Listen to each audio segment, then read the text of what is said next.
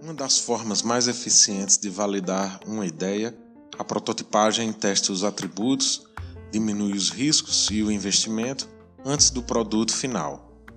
Prototipar é tangibilizar uma ideia, a passagem do abstrato para o físico, de forma a representar a realidade, mesmo que simplificada, e proporcionar validações. Mas nesse sentido, o que são protótipos? Como podemos utilizá-los no desenvolvimento de uma ideia? É o que veremos no episódio dessa semana.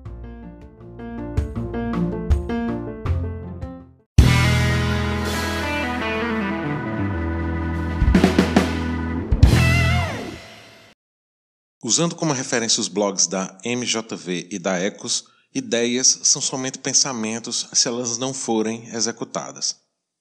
É nesse momento que entra a prototipagem, ou seja, transferir ideias do âmbito conceitual para a realidade. O trabalho na fase de prototipagem consiste na produção de uma versão inicial reduzida e de baixo custo de um produto, por meio dos chamados protótipos.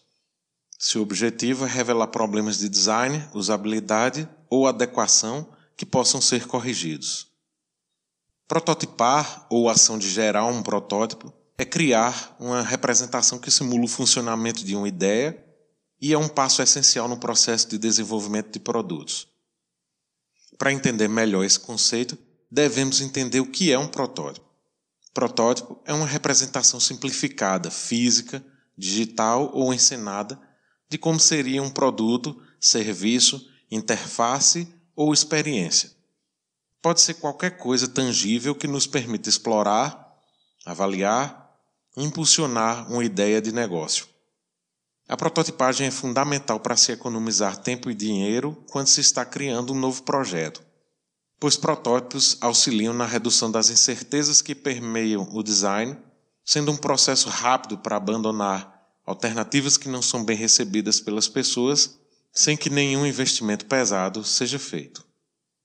Nesse sentido, a prototipagem tem tudo a ver com velocidade, também podendo ser entendida como um exercício de agilidade, onde devemos errar rápido para acertar rápido.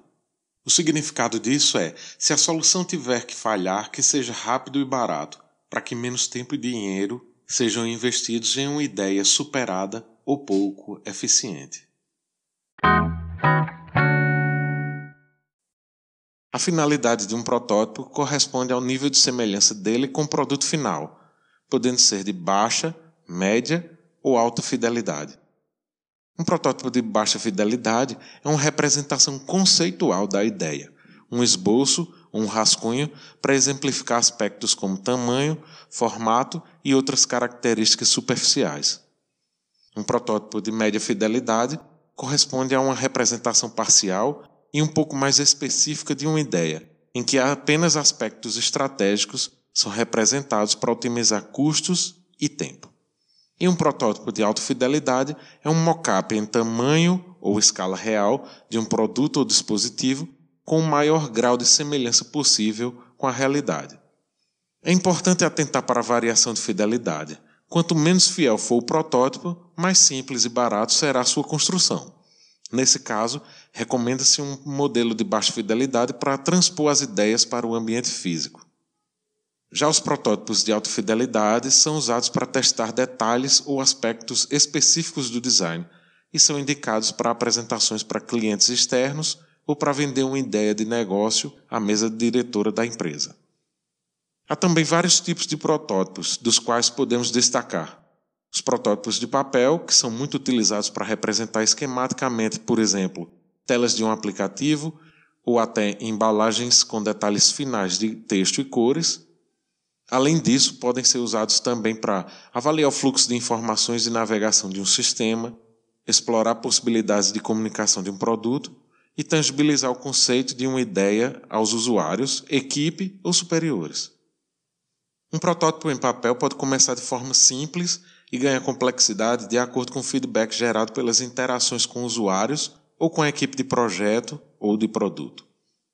Como o resultado final será em papel, pode ser executado à mão, como um rascunho, ou com auxílio de um computador, a fim de avaliar detalhes de uma interface, produto ou comunicar serviços. O segundo tipo são os modelos de volume, que são protótipos com aparência mais próxima ao produto final. Eles podem apresentar detalhes e texturas, mas ainda não são funcionais. Esses modelos permitem uma visão tridimensional de um conceito para posterior refinamento. Atualmente, com o advento das impressoras 3D, ficou muito mais fácil construir bons protótipos para simular o acabamento do produto que será fabricado. Um outro tipo de protótipo é a encenação, que é uma simulação improvisada para representar possíveis ações de usuários com produto, serviço ou interface. Pode ser feito por meio da interação de uma pessoa com uma máquina ou por diálogos que encenem uma jornada do usuário. Também é bastante comum a utilização de protótipos em papel e modelos de volume para deixar a cena mais parecida com a realidade. A encenação pode abordar, por exemplo, uma interação entre atendente com um cliente insatisfeito. Um outro tipo de protótipo é o protótipo de serviços, que se trata da simulação de artefatos materiais, ambientes ou relações interpessoais que representem um ou mais aspectos de um serviço. O objetivo é que o usuário simule a funcionalidade da solução proposta. Por exemplo, as telas de um aplicativo e a interação das pessoas com ele, de modo que o serviço possa ser oferecido em um ambiente online. E por último, temos o storyboard, que é uma representação visual de uma história através de quadros estáticos, geralmente compostos por desenhos, colagens ou fotografias. Esse tipo de protótipo parece com uma história em quadrinhos e é indicado em casos de eventos acontecendo em ordem cronológica, como um passo a passo. Resumindo, ao lado de toda ideia é preciso ter um protótipo, isto é, uma representação física do que se está propondo.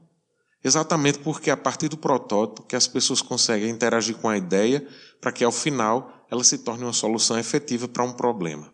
Sempre que tiver uma ideia, prototipe, crie algo tangível. O ato de prototipar nos ajuda a refletir sobre o que estamos pensando.